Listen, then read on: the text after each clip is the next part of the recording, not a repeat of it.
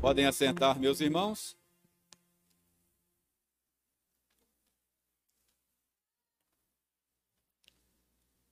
Para nossa instrução nesta noite, vamos proceder à leitura no Evangelho de Marcos. Se você está, estiver conosco pela primeira vez, seja aqui ou na internet, saibam que nós temos já há mais de um ano caminhado pelas páginas do Evangelho de Marcos. Temos pregado uma série de sermões no Evangelho de Marcos. Chegamos ao capítulo 14 e hoje nós leremos do capítulo 14, versos 43 a, a 50. Marcos 14, 43 a 50. Eu lerei e os irmãos acompanharão silenciosamente, ouça aí com atenção, com alegria, com fé, com interesse a leitura da palavra de Deus.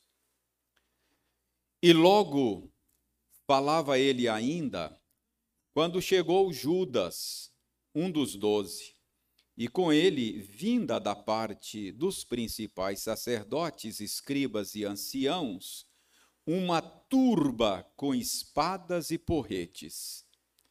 Ora, o traidor tinha-lhe dado esta senha: Aquele a quem eu beijar é esse, prendei-o e levai-o com segurança. E logo que chegou, aproximando-se, disse-lhe: Mestre, e o beijou. Então lhe deitaram as mãos e o prenderam.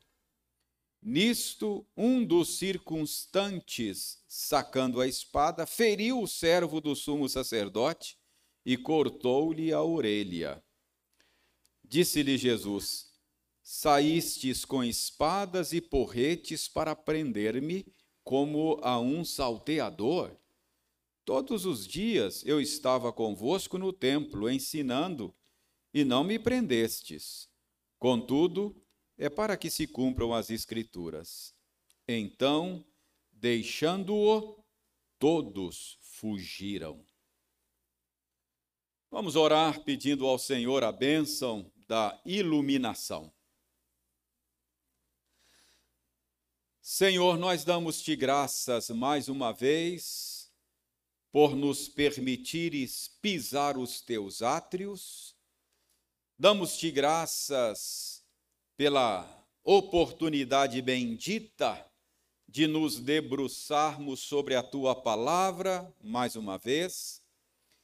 E pedimos-te que tu nos ajude com a operação do teu Espírito em nós a fim de que possamos compreender com clareza o sentido da tua palavra, que o Espírito convença o nosso coração de que a tua palavra é a verdade e que nós sejamos transformados pelo poder da tua palavra. Nós oramos em nome de Jesus, o nosso redentor. Amém. No último domingo, nós estivemos com Jesus lá no Getsemane e contemplamos a sua agonia, o seu pavor naquele, naqueles momentos que antecediam a sua prisão, julgamento, morte.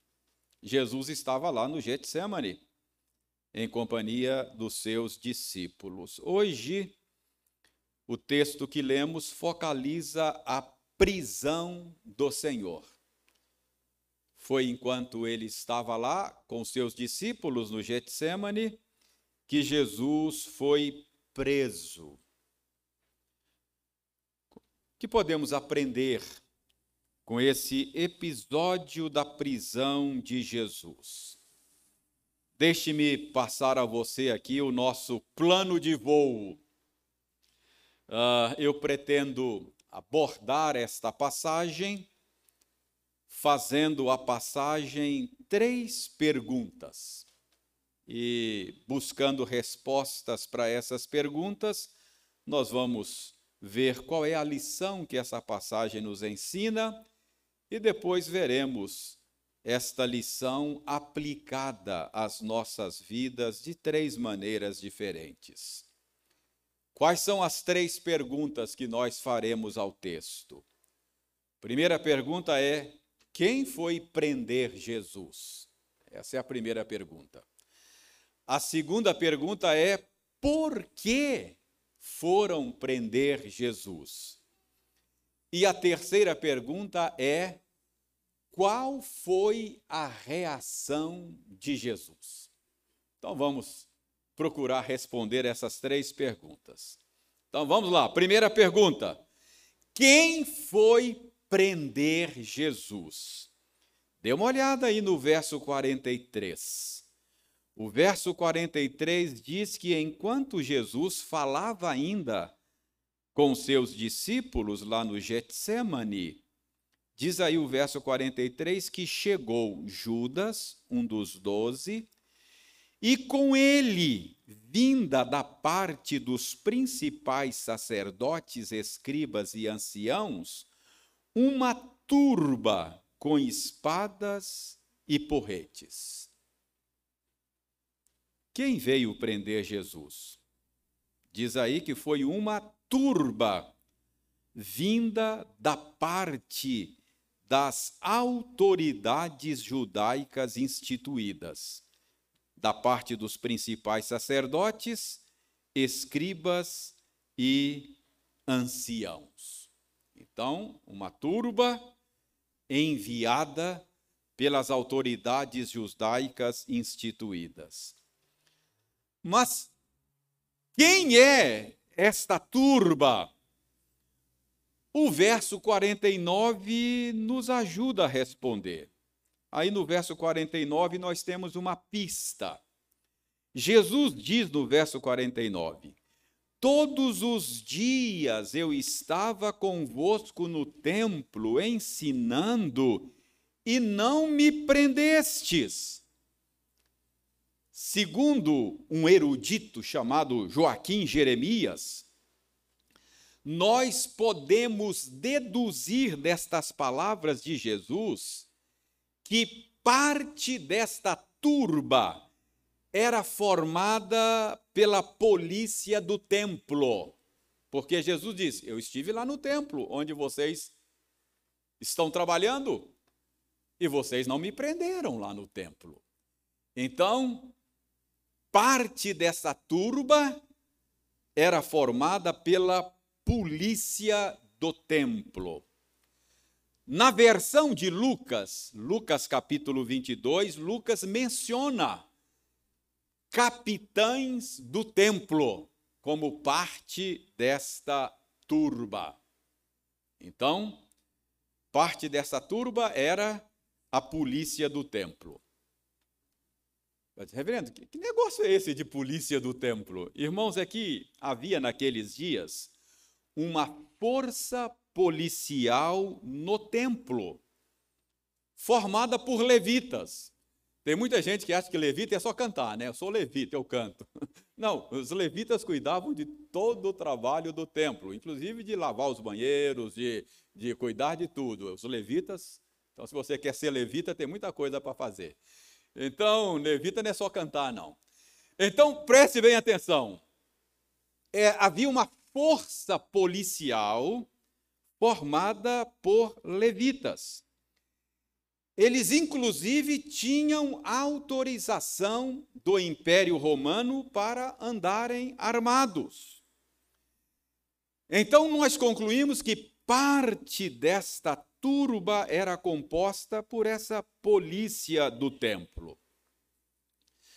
Na versão de João, quando João narra esse episódio, a prisão de Jesus, lá no capítulo 18, verso 12 do Evangelho de João, nós lemos que a escolta, o comandante e os guarda dos judeus prenderam Jesus. É isso que João diz. João diz: a escolta, o comandante e os guardas dos judeus prenderam Jesus. O termo escolta é uma menção de um destacamento de soldados romanos. Então, não eram apenas os guardas dos judeus, a polícia do templo, que formava essa turba, mas pela versão de João, nós descobrimos que o exército romano também compunha esta comitiva que foi efetuar a prisão de Jesus. Então, deste modo, nós podemos concluir que o complô para prender Jesus envolvia não apenas as autoridades judaicas, mas envolvia também as autoridades romanas. Então, tanto o Império Romano quanto as autoridades judaicas estavam estavam juntas nesse ato de prender Jesus. Então essa é a resposta para a primeira pergunta: quem foi prender Jesus? Segunda pergunta: por que foram prender Jesus? Qual o crime alegado? Notem que Jesus disse a eles, segundo Marcos diz aqui, Jesus disse: Todos os dias eu estava convosco no templo, ensinando, e não me prendestes. Então, naquela última semana de vida, Jesus esteve lá no templo, ensinando. Lembra lá que ele comentou a, a, a oferta da viúva lá, que depositou no gasofilaço? Jesus esteve lá. E, portanto, o que Jesus está dizendo aqui é que se ele tivesse cometido algum crime, ah, teria sido preso, sem problemas. O fato é que não tinham um crime específico do qual acusar Jesus Cristo. Mas então, qual era o problema? Por que é que vieram prender Jesus? Irmãos, talvez nós tenhamos uma, uma pista se nós adiantarmos um pouco a história e lembrarmos do interrogatório que Pilatos fez a Jesus. Vocês se lembram que Pilatos perguntou para Jesus: És tu o rei dos judeus? Lembram? Então, talvez aqui nós tenhamos uma pista, porque o interrogatório de Pilatos, a pergunta que Pilatos faz, sugere que Jesus estava sendo acusado de liderar uma revolução pela tomada do poder político. Já há algum tempo, Jesus vinha ensinando pelas terras da Palestina que ele veio para implantar um reino, o reino de Deus, entre os homens. No início daquela semana, Jesus entra em Jerusalém e é ovacionado pela multidão. Então, irmãos, as autoridades judaicas e as autoridades romanas ah, ligam o sinal de alerta. Jesus, achavam eles, estava liderando um movimento revolucionário pela tomada do poder. E a coisa parecia estar ganhando corpo. Portanto, Jesus está sendo visto a essa altura como uma ameaça às instituições nacionais. Talvez se fosse hoje no Brasil, se diria que Jesus era uma ameaça à democracia. Não é assim que Normalmente, quando o Supremo Tribunal quer prender alguém, olha, está ameaçando a democracia. Não é? Então, talvez, talvez, se fosse hoje no Brasil, seria uma coisa meio parecida. Talvez, se fosse hoje, Jesus seria enquadrado na Lei de Segurança Nacional. Uma ameaça às instituições. Entendeu o que estava acontecendo? Por que é que foram prender Jesus? Uh, nós sabemos pela narrativa de Marcos mesmo que já há algum tempo eles estavam tramando a morte do Senhor.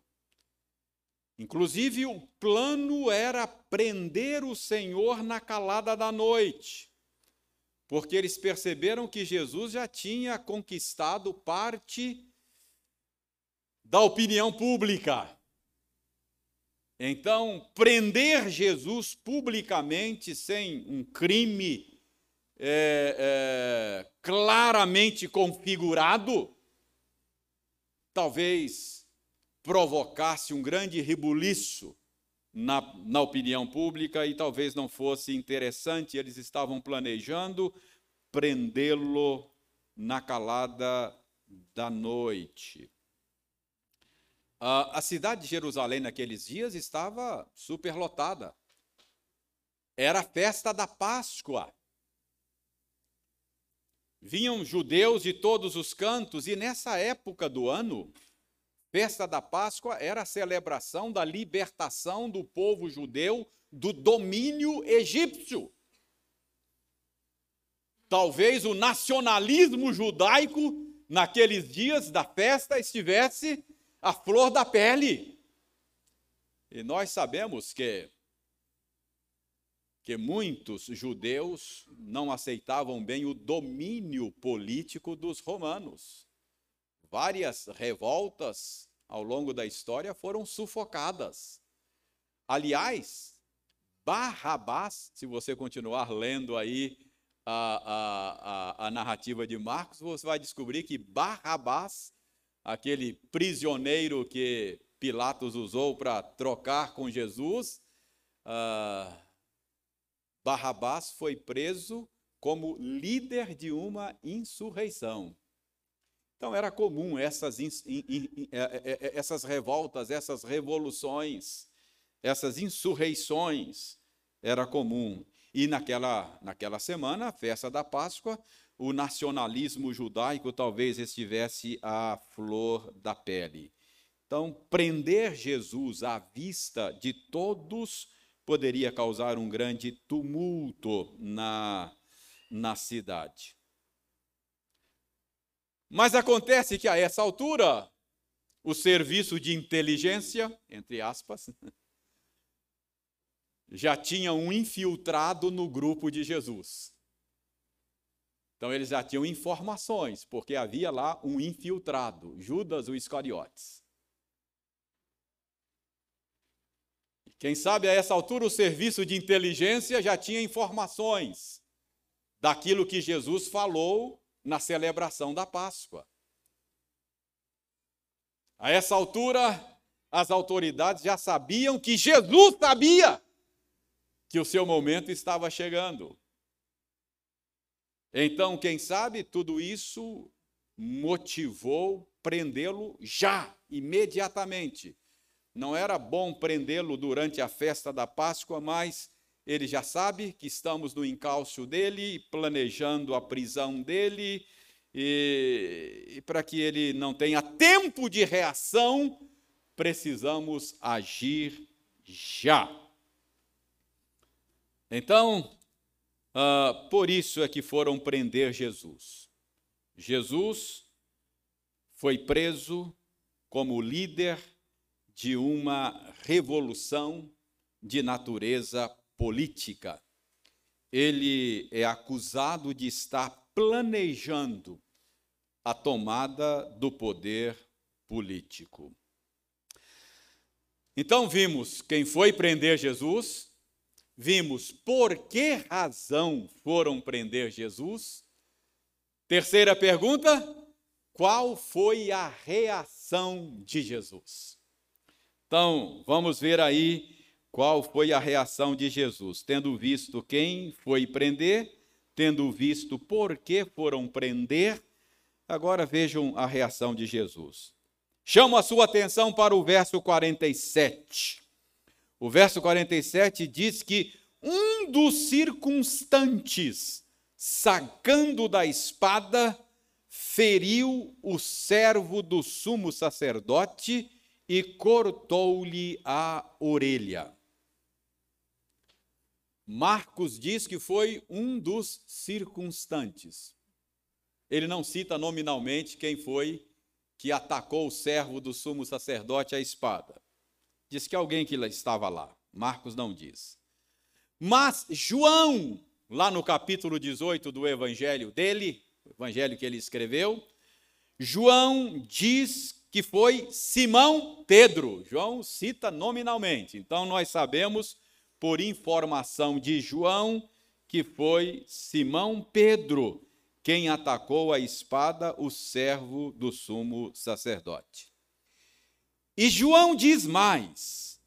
João diz que quando a escolta romana chegou, juntamente com a polícia do templo, Jesus se adiantou, diz João, Jesus se adiantou e perguntou: A quem buscais? E, e João diz que eles responderam: Nós buscamos a Jesus, o Nazareno. E Jesus disse: Sou eu. Ah, Jesus usou aqui, aqui aquele, aquele nome sagrado de Deus do Antigo Testamento. Eu sou. Lembra que Moisés, quando foi enviado pelo Senhor para libertar o povo do Egito, Moisés perguntou: e se eles me perguntarem quem mandou, como é que eu digo? Deus falou: diga que eu sou mandou você lá. Eu sou. Esse é o nome sagrado de Deus. Quando disseram a Jesus, nós estamos buscando aqui a Jesus, o Nazareno, e Jesus disse: Eu sou. João diz que quando Jesus pronunciou esta palavra, eu sou, os soldados recuaram e caíram por terra. Então, uma palavra pronunciada pelo Senhor jogou por terra os soldados. João diz isso, depois você pode ver lá em João 18. Então eu imagino que foi neste momento que os discípulos entenderam que era a hora do ataque. Quando Jesus pronunciou a palavra, os soldados recuaram e caíram por terra. Eu imagino que os discípulos pensaram: é agora, é a hora de partirmos para o ataque.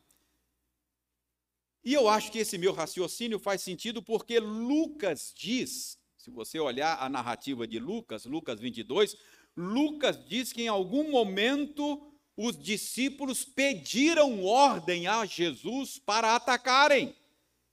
Senhor, feriremos a espada?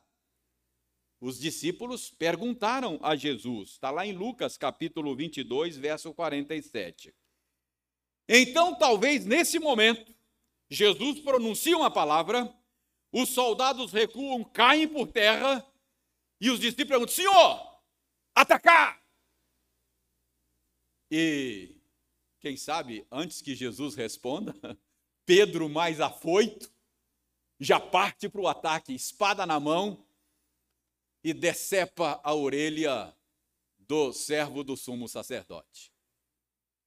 Eu imagino que ele errou a mira, talvez fosse abrir o crânio, né? Sabe, tirou assim de lado e pegou só a orelha. Mas talvez ele tenha mirado, não, não era muito bom de espada o Pedro e, e não conseguiu golpear como desejava. Mas irmãos, João diz que nesta hora Jesus, que não tinha dado nenhuma autorização para o ataque, Jesus repreendeu os discípulos, repreendeu a Pedro. Jesus disse: Pedro, mete a espada na bainha. Não beberei porventura o cálice que meu pai me deu? Mateus diz que Jesus disse também a Pedro nesta hora: Acaso pensas, ô Pedro, acaso você pensa que eu não posso rogar ao Pai e ele me mandaria neste momento mais de doze legiões de anjos? Como, pois, se cumpririam as Escrituras, segundo as quais assim deve suceder? Mateus 26, 53 e 54. Então, irmãos, todos estes relatos dos evangelistas mostram que as autoridades judaicas, juntamente com as autoridades romanas, e até mesmo os discípulos de Jesus, estavam sem compreender direito a natureza do reino de Deus. As autoridades judaicas e autoridades romanas achavam que ele estava planejando uma revolução política. Os discípulos achavam que deveriam defender o mestre pelo poder da espada. Então, tanto as autoridades quanto os discípulos estavam enganados, estavam equivocados a respeito da natureza do reino que Cristo veio implantar.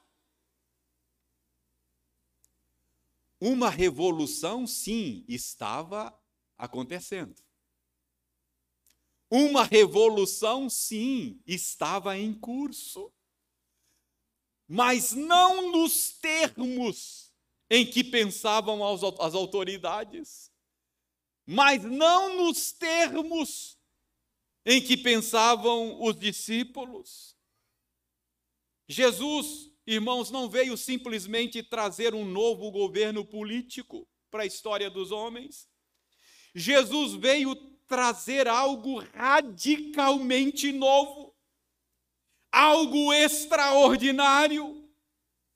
Ele vai dizer a Pilatos no seu interrogatório: Pilatos, meu reino não é deste mundo.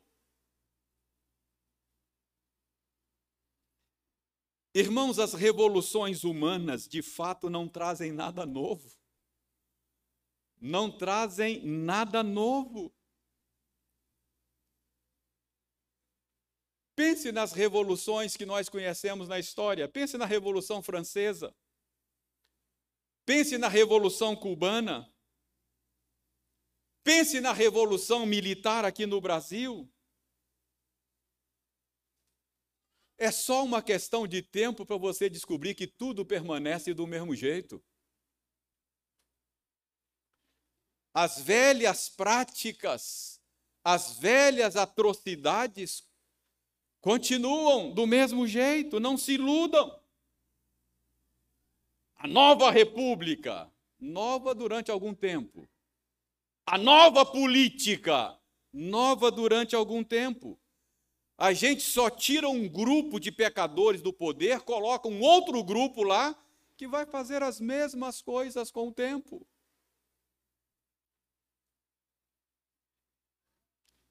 Então, o novo que Jesus veio trazer para a história dos homens não é uma revolução desse tipo. A mudança que Jesus veio trazer não é desta natureza ele veio fazer tudo novo de novo. Ele veio dar um novo coração aos homens. Ele veio colocar nos lábios um novo cântico. Ele veio criar de fato novos céus e nova terra. Então, as autoridades e mesmo os discípulos até então não estão entendendo nada. Os discípulos só vieram entender mais tarde as coisas ficaram mais claras para eles. Mas esta, a esta altura dos acontecimentos, eles não estão entendendo a natureza do reino que Jesus veio implantar na história dos homens. Jesus diz: Pedro, guarda a espada. Por acaso eu não beberei o cálice que meu pai me deu? Você está pensando, Pedro, que eu não poderia rogar ao meu pai e ele não mandaria em meu socorro doze legiões de anjos? Pedro, entenda uma coisa, Pedro. As Escrituras dizem que é assim que deveria suceder. Pedro, o meu reino não será estabelecido pelo poder da espada. O meu reino, Pedro, será estabelecido pelo derramar do meu sangue. É isso que Jesus está dizendo. Pedro, você não entendeu nada. Assim como as autoridades não tinham entendido a natureza do reino que Jesus veio estabelecer. Então, esta foi a reação de Jesus. Irmãos, o que nós podemos aprender aqui com esta reação de Jesus aos acontecimentos daquela noite, na sua prisão? A reação de Jesus, irmãos, ensina para nós que o reino de Deus tem uma natureza contraintuitiva contracultural. O reino de Deus é contrário à maneira como nós normalmente pensamos. Ela é contraintuitiva. A lógica do reino de Deus é diferente do modo como nós normalmente pensamos. A lógica do reino de Deus é diferente da lógica dos reinos deste mundo. Para a mentalidade, para a lógica dos reinos desse mundo, um rei como Jesus, humilhado, abusado, é sinônimo de fraqueza. É por isso que Paulo diz aos Coríntios que o evangelho é loucura. É fraqueza. Mas Paulo diz que a loucura de Deus é mais sábia do que os homens. E a fraqueza de Deus é mais forte do que os homens. Em suma, irmãos, esta passagem nos ensina sobre a natureza contraintuitiva do reino de Deus a natureza contracultural do reino de Deus. Então, o reino de Deus não é deste mundo. O reino de Deus é contraintuitivo. O reino de Deus é contracultural. Ele é contrário à nossa lógica, à nossa maneira de conceber as coisas. Então, é isso que nós aprendemos com a reação de Jesus. E para terminar, deixe-me então aplicar esta verdade da natureza contraintuitiva do reino. Três aplicações práticas. Primeira aplicação, como é que eu aplico? O que, que isso tem a ver conosco hoje, no século 21? Como é que eu aplico isso à natureza do reino? Preste atenção. Às vezes, às vezes eu vejo crente por aí achando que o reino de Deus só vai avançar no Brasil quando nós tivermos um presidente da República evangélico.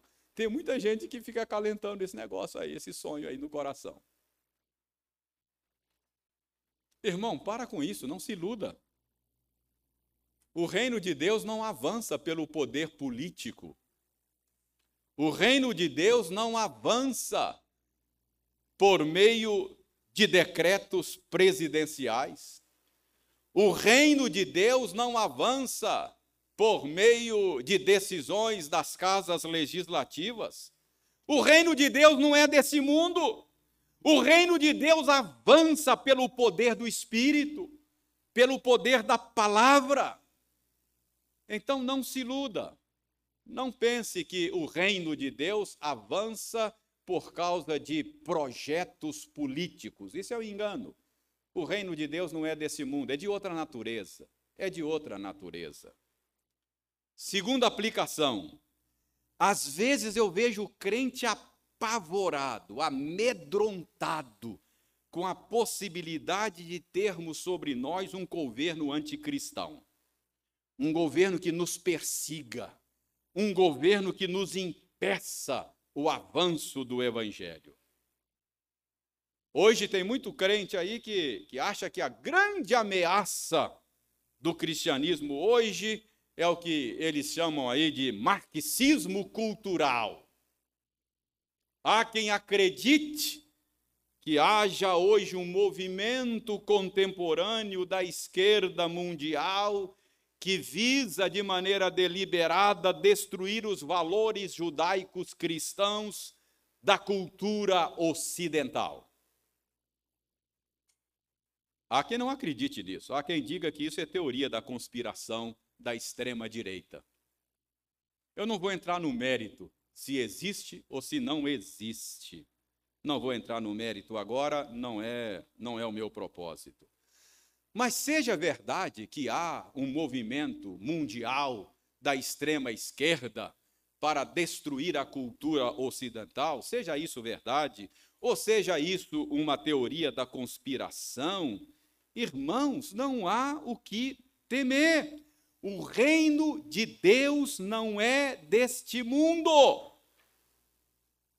Portanto, nenhum movimento, nenhum poder deste mundo pode detê-lo. Não há poder algum neste mundo que possa impedir o avanço do reino de Deus. Os poderes deste mundo podem, podem arrestar os nossos bens. De repente, debaixo de um governo anticristão, nós podemos ter aqui esse prédio confiscado, podemos ser proibidos de nos reunir, pode, isso pode acontecer. Podem proibir as nossas reuniões, podem nos meter nos cárceres, podem até mesmo tirar as nossas vidas, mas jamais, jamais poderão impedir o avanço do reino de Deus. É diferente. O reino de Deus não é desse mundo. Paulo disse: a palavra do evangelho não está algemada. Eu estou algemado, Paulo dizia, mas a palavra do evangelho não está algemada. Entendeu? O reino de Deus não é desse mundo, irmãos. O que Jesus veio implantar é uma coisa sobrenatural, extraordinária. Não tem poder nesse mundo que impeça o avanço do reino de Deus. Então, esta é a segunda aplicação. Finalmente, em terceiro lugar, uma terceira aplicação, o reino de Deus significa a subversão da nossa escala de valores. O reino de Deus vira de ponta cabeça a nossa escala de valores. Ah, parece loucura.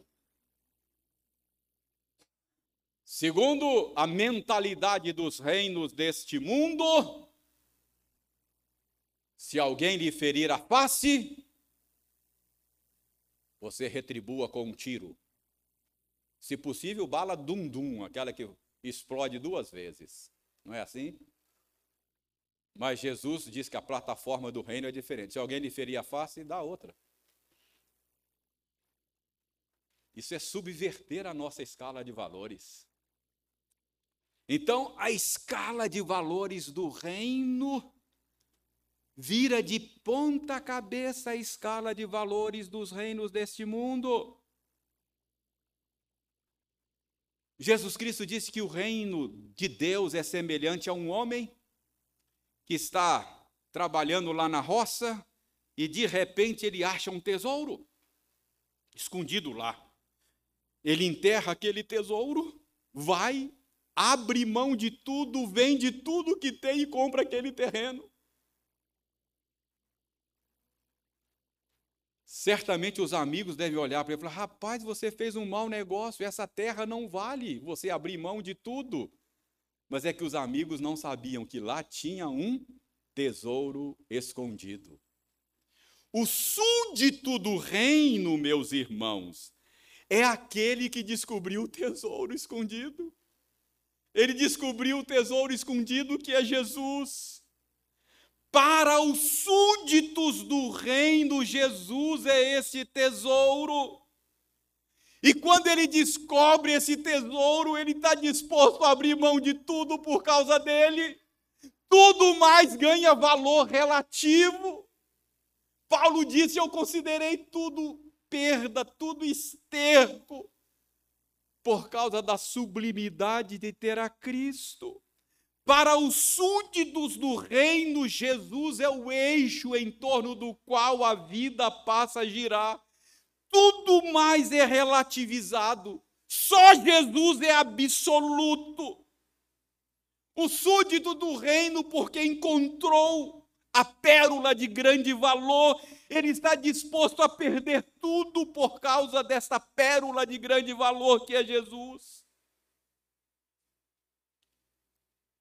O súdito do reino é aquele que, que considera só Jesus, o absoluto. Jesus Cristo passa a ser o eixo em torno do qual a vida dele gira. Isso é loucura para os reinos desse mundo. Ah, para o súdito do reino, a vida gira em torno de Jesus e da sua glória. Os súditos do reino têm, têm Jesus como seu maior bem, o seu maior tesouro. Eles estão dispostos a abrir mão da própria vida. Irmãos, pensem comigo, o, o, que fazia os mártires cristãos irem cantando para a fogueira?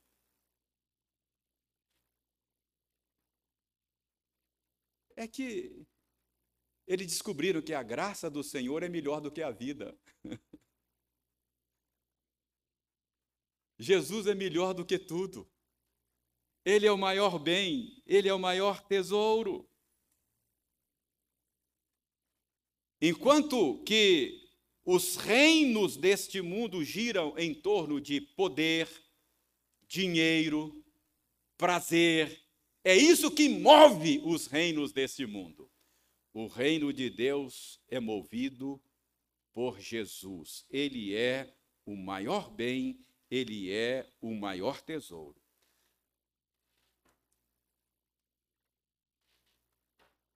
A que reino você pertence. A sua vida gira em torno de quê? O que te move? Fama, dinheiro, poder, prazeres ou Cristo e sua glória? Isso é loucura para o homem que não descobriu o grande tesouro. Se você tem Jesus como centro da sua existência, seus amigos não cristãos não entendem você. Acham que você está perdendo a sua vida, mas você sabe que está ganhando a sua vida. Porque o reino de Deus não é deste mundo. O reino de Deus é contracultural. Irmãos, que Deus nos abençoe e que Deus nos dê olhos ungidos por Sua graça para percebermos estas coisas, porque sem a graça de Deus abrindo os nossos olhos, nós continuaremos levando a nossa vida com base na escala de valores dos reinos deste mundo. Que Deus nos ajude a compreender melhor do que as autoridades daqueles dias, melhor do que os discípulos naquela ocasião, a natureza contracultural do reino de Deus. Que Ele nos abençoe. Amém. Vamos ficar em pé? Vamos encerrar o culto desta noite cantando, ou melhor, orando, recebendo a bênção e cantando juntos o hino de número 5, Trindade Adorada. Então vamos orar, receber a bênção e encerrar o culto cantando Trindade Adorada. Senhor, aceita a nossa gratidão por por abrires os nossos olhos nesta noite a respeito da natureza contra-intuitiva e contracultural do teu reino. A nossa oração é: venha o teu reino. Obrigado porque ele já veio com Jesus Cristo. Obrigado porque ele está em processo de expansão na história dos homens. E obrigado porque ele será consumado na segunda vinda do Senhor. Obrigado, porque nós já temos tido a compreensão de que o teu reino não é deste mundo. Muito obrigado, porque em Cristo nós fomos introduzidos como súditos do teu reino. Ajuda-nos a viver como súditos do reino. Ajuda-nos a valorizar aquilo que o Senhor valoriza ajuda-nos a, a rejeitar aquilo que o Senhor rejeita. Ajuda-nos a vivermos segundo a escala de valores do teu reino, para a nossa própria felicidade, mas, sobretudo, para a glória do nosso Senhor e Rei Jesus Cristo, em cujo nome nós oramos. Amém.